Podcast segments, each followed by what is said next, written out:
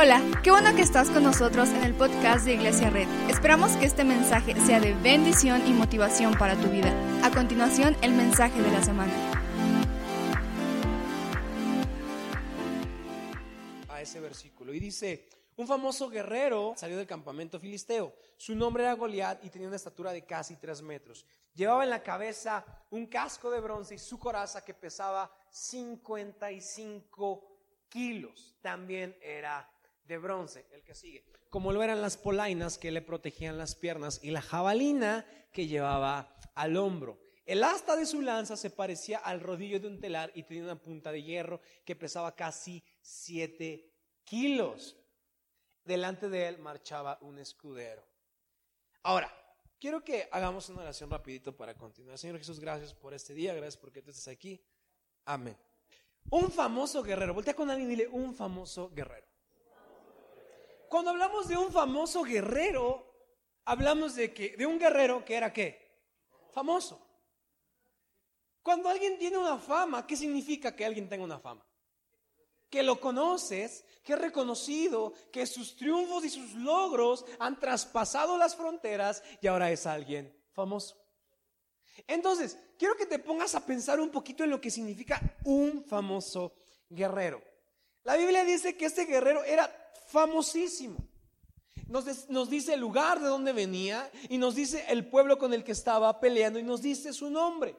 Entonces, cuando un gigante es famoso, significa que tiene un récord, ¿cierto o no?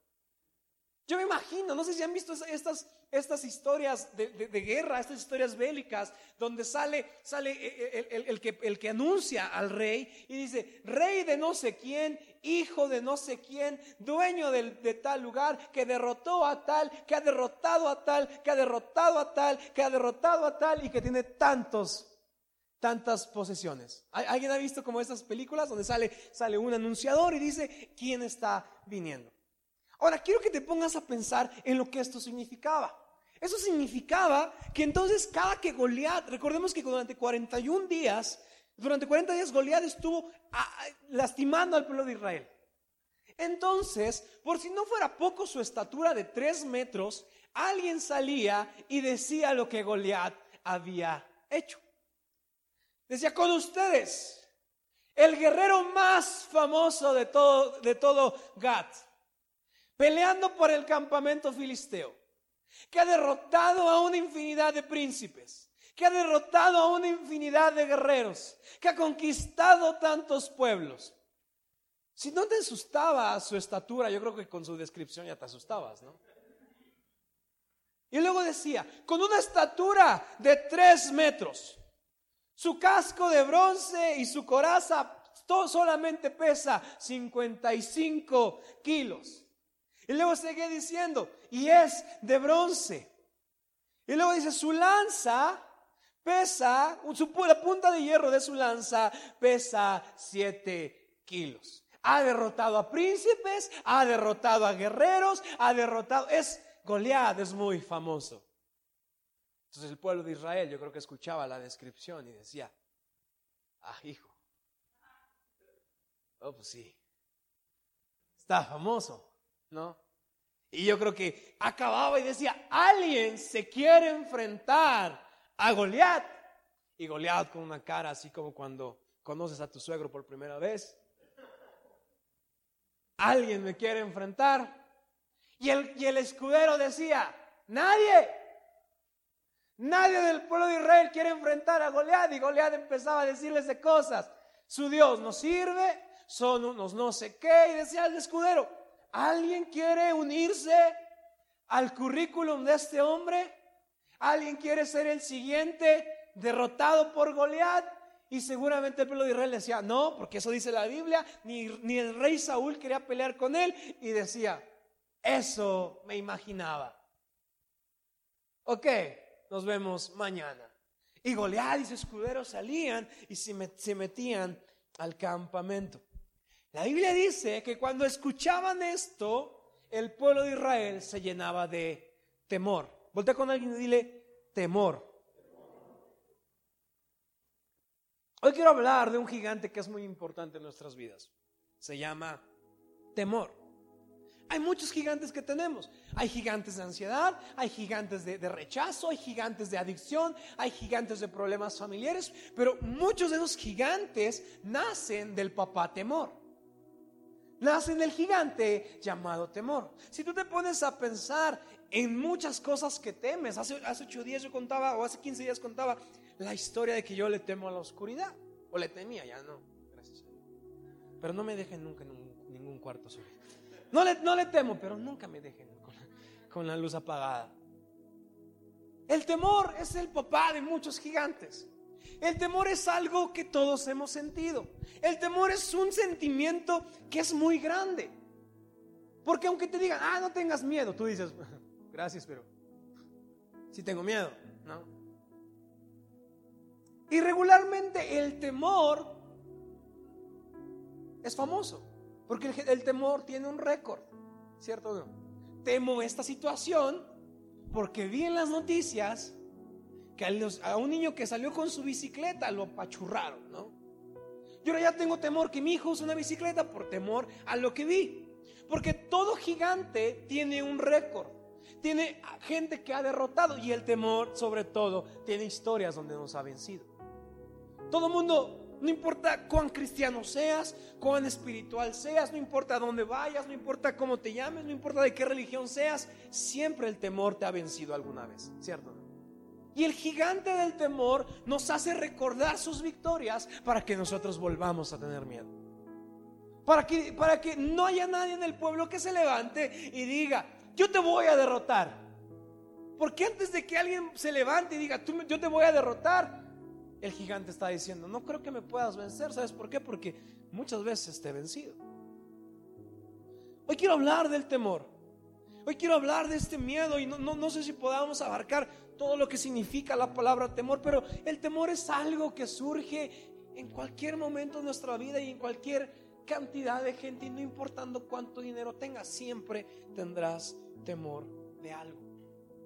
Ahora, lo curioso es que aunque sabemos que Jesús ha derrotado a todos nuestros gigantes, aún hay gigantes que nos han derrotado.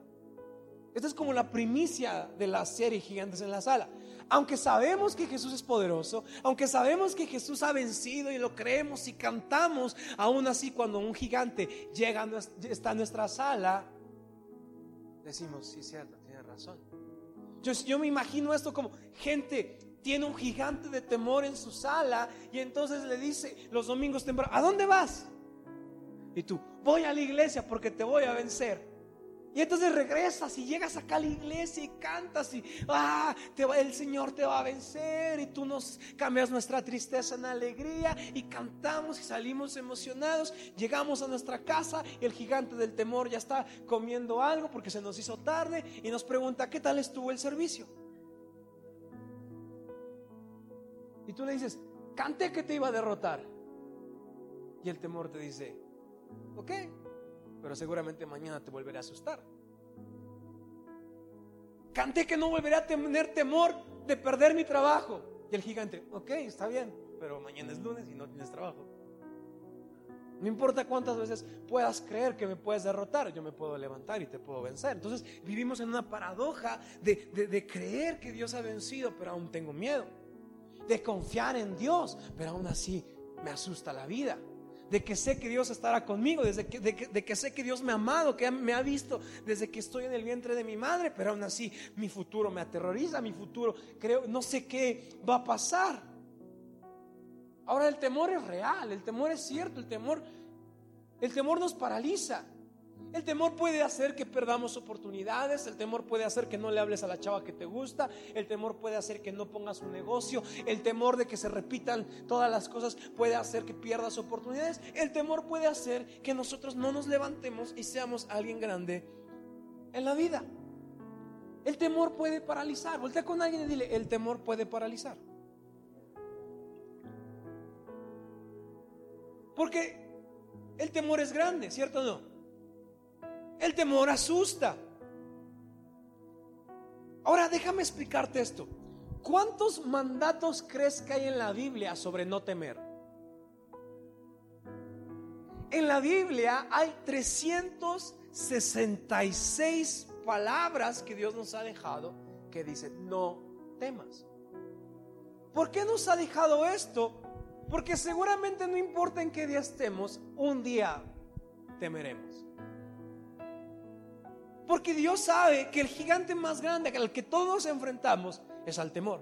Temor de perder nuestra familia, temor de perder nuestro trabajo, temor de, fallar, temor de fracasar, temor de ser traicionado, temor de ser abandonado.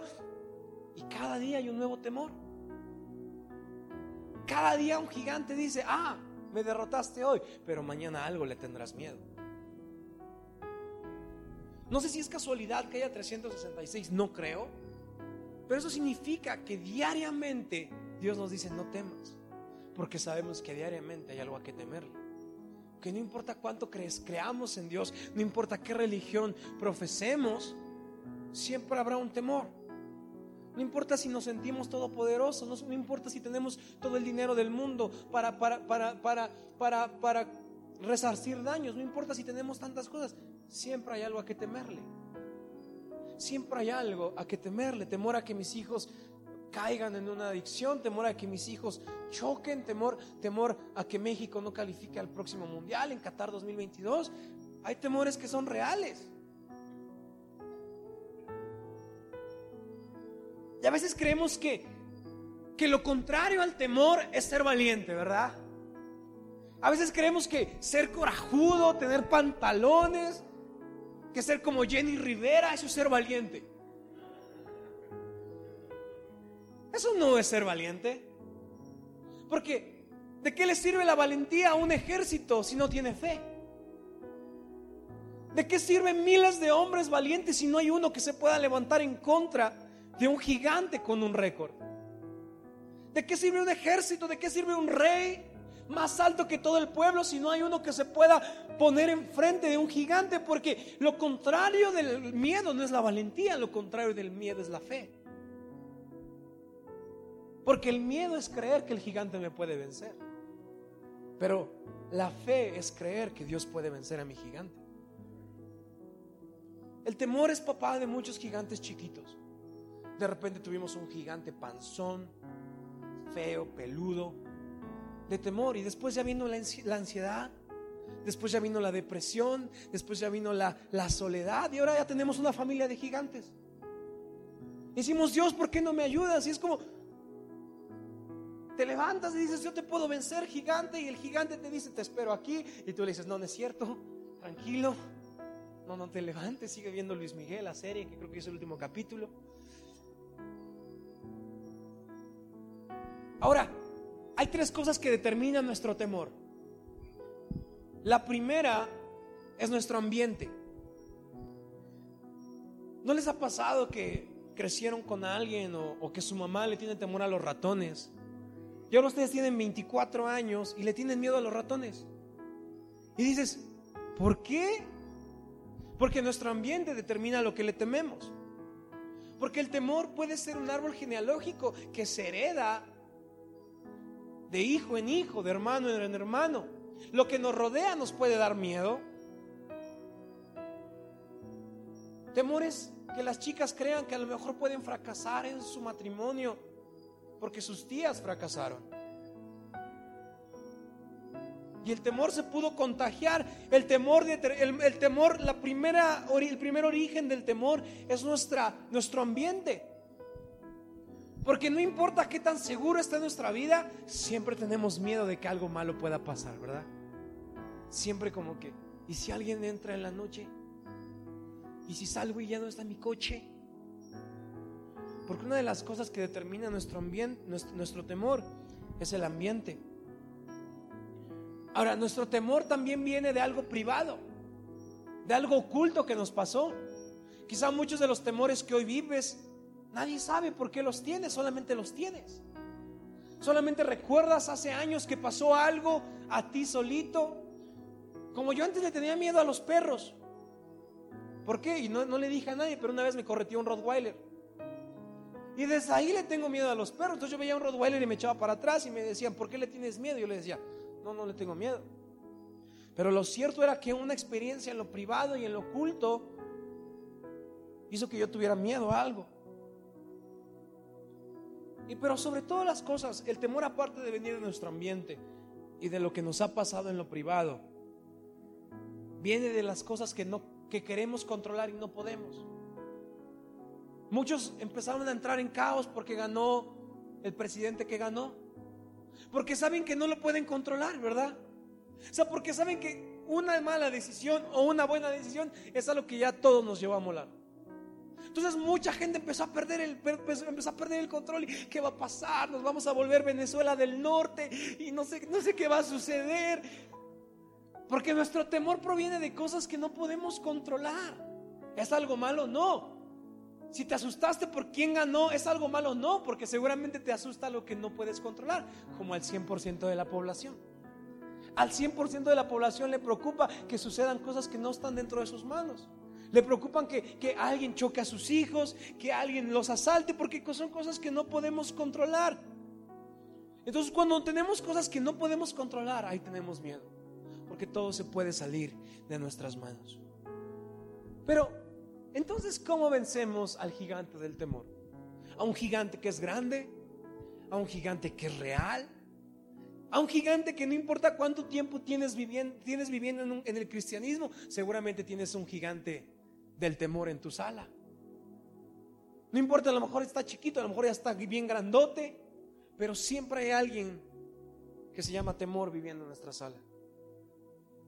Y la forma en cómo podemos contrarrestar este temor, lo primero que tenemos que hacer para vencer al temor sonará como un cliché cristiano, pero es recordar que Dios puede vencerlo.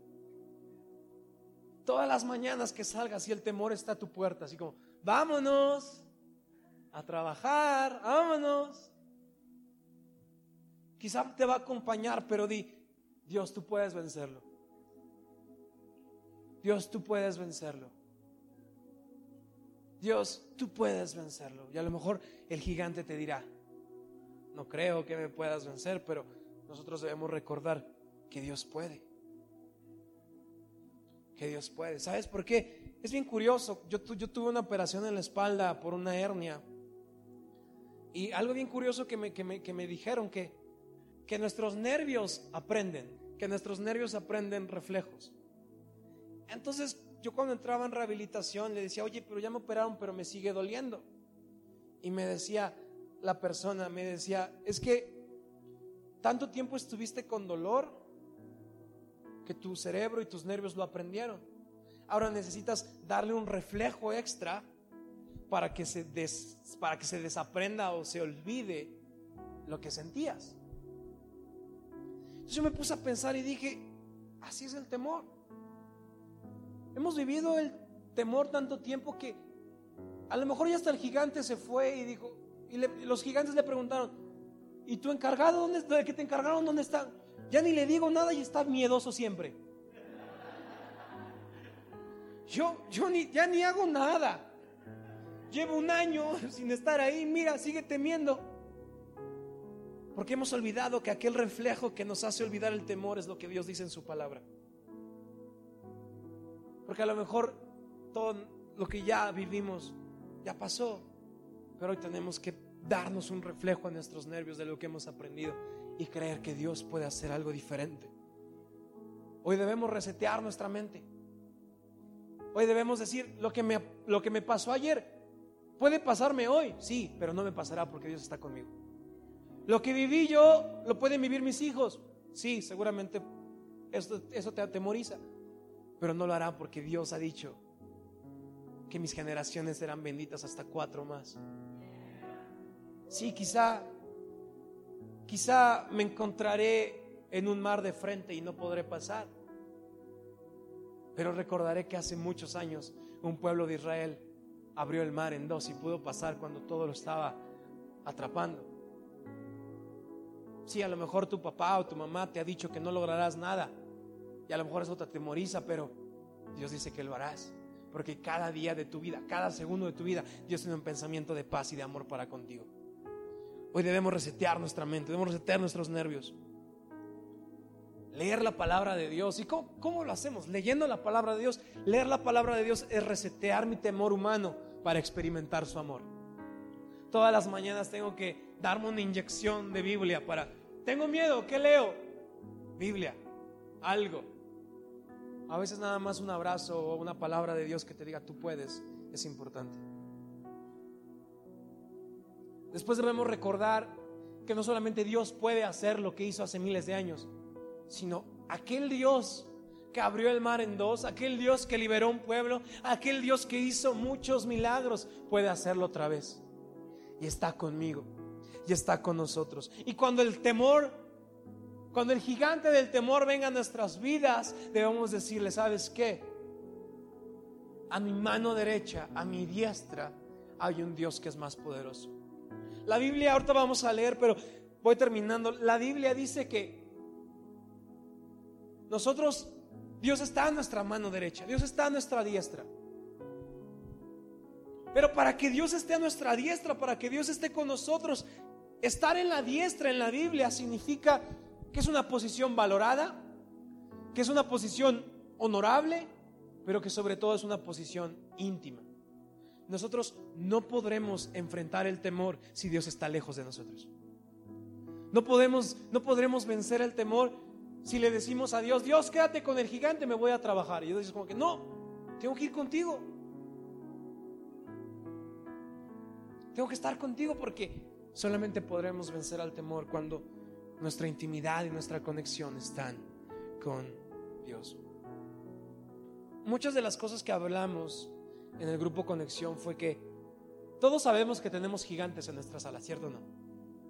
Pero pocos de nosotros decimos, este es mi gigante. Una de las preguntas en el grupo Conexión era, ¿qué gigante te está atormentando? Yo lo preguntaba a mi grupo y todos así como de, uh, este, muchos, muchos, muchos. Los malos, ¿eh? Los, los, los que no son de Dios. Pero déjame decirte algo, hace, hace tres semanas hablamos de que todo gigante empieza como un pequeño cachorrito, ¿verdad? Todo gigante, todo temor tiene su origen en algo. A veces llegan las personas, pastor, ore por mí porque tengo miedo. ¿Ok? ¿A qué? Tengo miedo, no sé a qué. No, sí sabes a qué. Para que nosotros podamos vencer el temor, tenemos que confesar a lo que le tenemos temor. ¿A qué le tienes temor? ¿A quedarte sola? Dile, Dios, tengo temor a quedarme solo. Tengo temor a quedarme sola. ¿A qué le tienes temor? A perder tu sustento, dile Dios, tengo temor a perder mi sustento. ¿A qué le tienes temor? A perder tu, a tu mamá, a perder a tu papá, dile Dios, tengo temor a esto. Y cada temor que nosotros tengamos día con día, Dios lo resuelve con una promesa. ¿Tienes temor a no encontrar trabajo? La Biblia dice que si Dios se preocupa por las aves, ¿por qué no se preocupará de ti? Pero sobre todo debemos recordar que así como el miedo es la fe al gigante. La fe en Dios se fortalece por medio de la alabanza. Cuando tú tienes miedo y dejas de alabar, estás fortaleciendo tu miedo a un gigante. Pero cuando tú llegas delante de Dios y le dices, Dios tengo miedo, pero empiezo a alabarte. Dios tengo temor, pero empiezo a alabarte. Es otra de las formas en cómo podemos vencer el temor. Cuando David escuchó que era un famoso guerrero, yo me imagino que dijo, famoso. Seguramente será famoso, pero no llegará la fama que tendrá mi Dios. Seguramente será reconocido, pero aquel reconocimiento que tiene en dos mil, tres mil años, todo el mundo va a saber que Dios derrotó a Goliat. Así has vencido tanta gente. Pues mira, no sé cuánto tiempo pasará, pero en unos tantos de años la gente escuchará la historia de cómo un niño normal derrotó a Goliat por medio del poder de Dios. Porque no nos importa cuán famosos son nuestros gigantes, porque nuestro Dios es más famoso. No nos importa lo que nuestro gigante puede hacer, porque Dios puede hacer más. Cuando tenemos un gigante grande, David no se concentraba en el tamaño del gigante. David volteaba hacia atrás, volteaba a su derecha y decía, Dios, tú estás más grande que ese, ¿verdad? Y Dios le decía, claro. Y, David decía, vamos. Y así cuando se enfrentaba con el león y con el oso, David veía un león y volteaba con Dios y Dios, tú eres más grande que ese león, ¿verdad? Y Dios le decía, sí. Y lo interesante del tamaño de Dios es que Dios se hace más grande cuando yo soy más débil. Que Dios se hace más grande cuando yo tengo más miedo. Entonces cuando yo estoy de la mano de Dios sujetado y le estoy diciendo, Dios, eso me está atemorizando y yo me empiezo a hacer chiquito, Dios está diciendo, hey, tranquilo, tú te haces más chiquito, pero yo me hago más fuerte. Porque en tu debilidad mi poder se perfecciona. Porque en lo que temes está mi fuerza. Porque todo lo que te atemoriza puedo vencerlo. Pero sobre todo, ya lo vencí en la cruz. Recordemos la historia de que Jesús baja al infierno donde están todos los temores que existen. Y le dice, dame las llaves, compadre. No, pero yo quiero atemorizar a la gente por todo. Lo harás, pero la victoria es mía. Dame esas llaves. Dame esas llaves. Porque no importa a qué le teme mi, mi familia, no le importa a qué le temen mis hijos, yo lo he vencido. Quiero que vayamos a Mateo 6:25.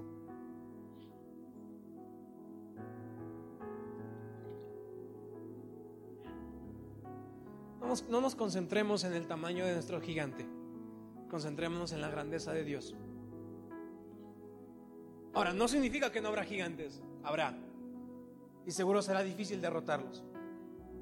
Pero si Dios está delante de nosotros, todo será más fácil. Por eso les digo, no se preocupen por su vida. ¿Qué comerán o beberán? Y por su cuerpo, ¿cómo se vestirán? ¿No tiene la vida más valor que la comida y el cuerpo más que la ropa? Fíjense en las aves del cielo. No siembran, ni cosechan, ni almacenan en graneros. Sin embargo, el Padre Celestial las alimenta. ¿No valen ustedes mucho más que ellas? ¿Quién de ustedes, por mucho que se preocupe, puede añadir una sola hora al curso de su vida? ¿Y por qué se preocupan por la ropa? Observen cómo crecen los lirios del campo. No trabajan ni hilan. Sin embargo, les digo que ni siquiera Salomón, con todo su esplendor, se vestía como uno de ellos. Si así viste Dios a la hierba que hoy está en el campo y mañana es arrojada al horno, ¿no hará mucho más por ustedes gente de poca fe? Así que no se preocupen diciendo qué comeremos o qué beberemos o con qué nos vestiremos. Los paganos andan tras todas esas cosas, pero el Padre Celestial sabe que ustedes las necesitan. Más bien, pongan primero a Dios y su justicia. Y todas estas cosas les serán añadidas. Por lo tanto, ahí le voy a cambiar un poquito. Por lo tanto, no teman por el mañana, el cual tendrá sus propios afanes. Cada día tiene ya sus, sus problemas. Pero el Padre Celestial que sabe todo lo que ustedes temen, pero el Padre Celestial que sabe todo lo que ustedes necesitan, está a su lado. Salmos 16, 8. Y con eso, ¿por qué nos ponemos de pie?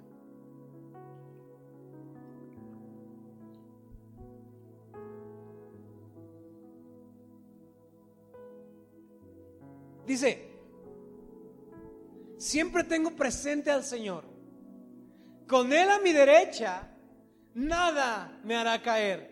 El que sigue. Por eso mi corazón se alegra y se regocijan mis entrañas.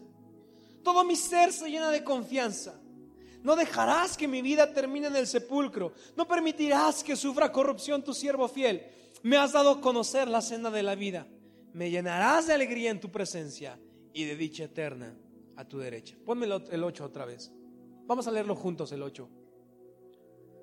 ¿Por qué no lo lees conmigo? Y dile, siempre tengo presente al Señor. Con Él a mi derecha, nada me hará caer. Por eso mi corazón se alegra y se regocijan mis entrañas y todo mi ser se llena de confianza. ¿Por qué no inclinas tu rostro un momento? Muchas gracias por acompañarnos. Subimos contenido semanalmente, así que suscríbete y síguenos en redes sociales. Te dejamos los links en la descripción. Nos encanta pasar tiempo contigo, así que si estás en Tlaxcala, no olvides visitarnos este domingo.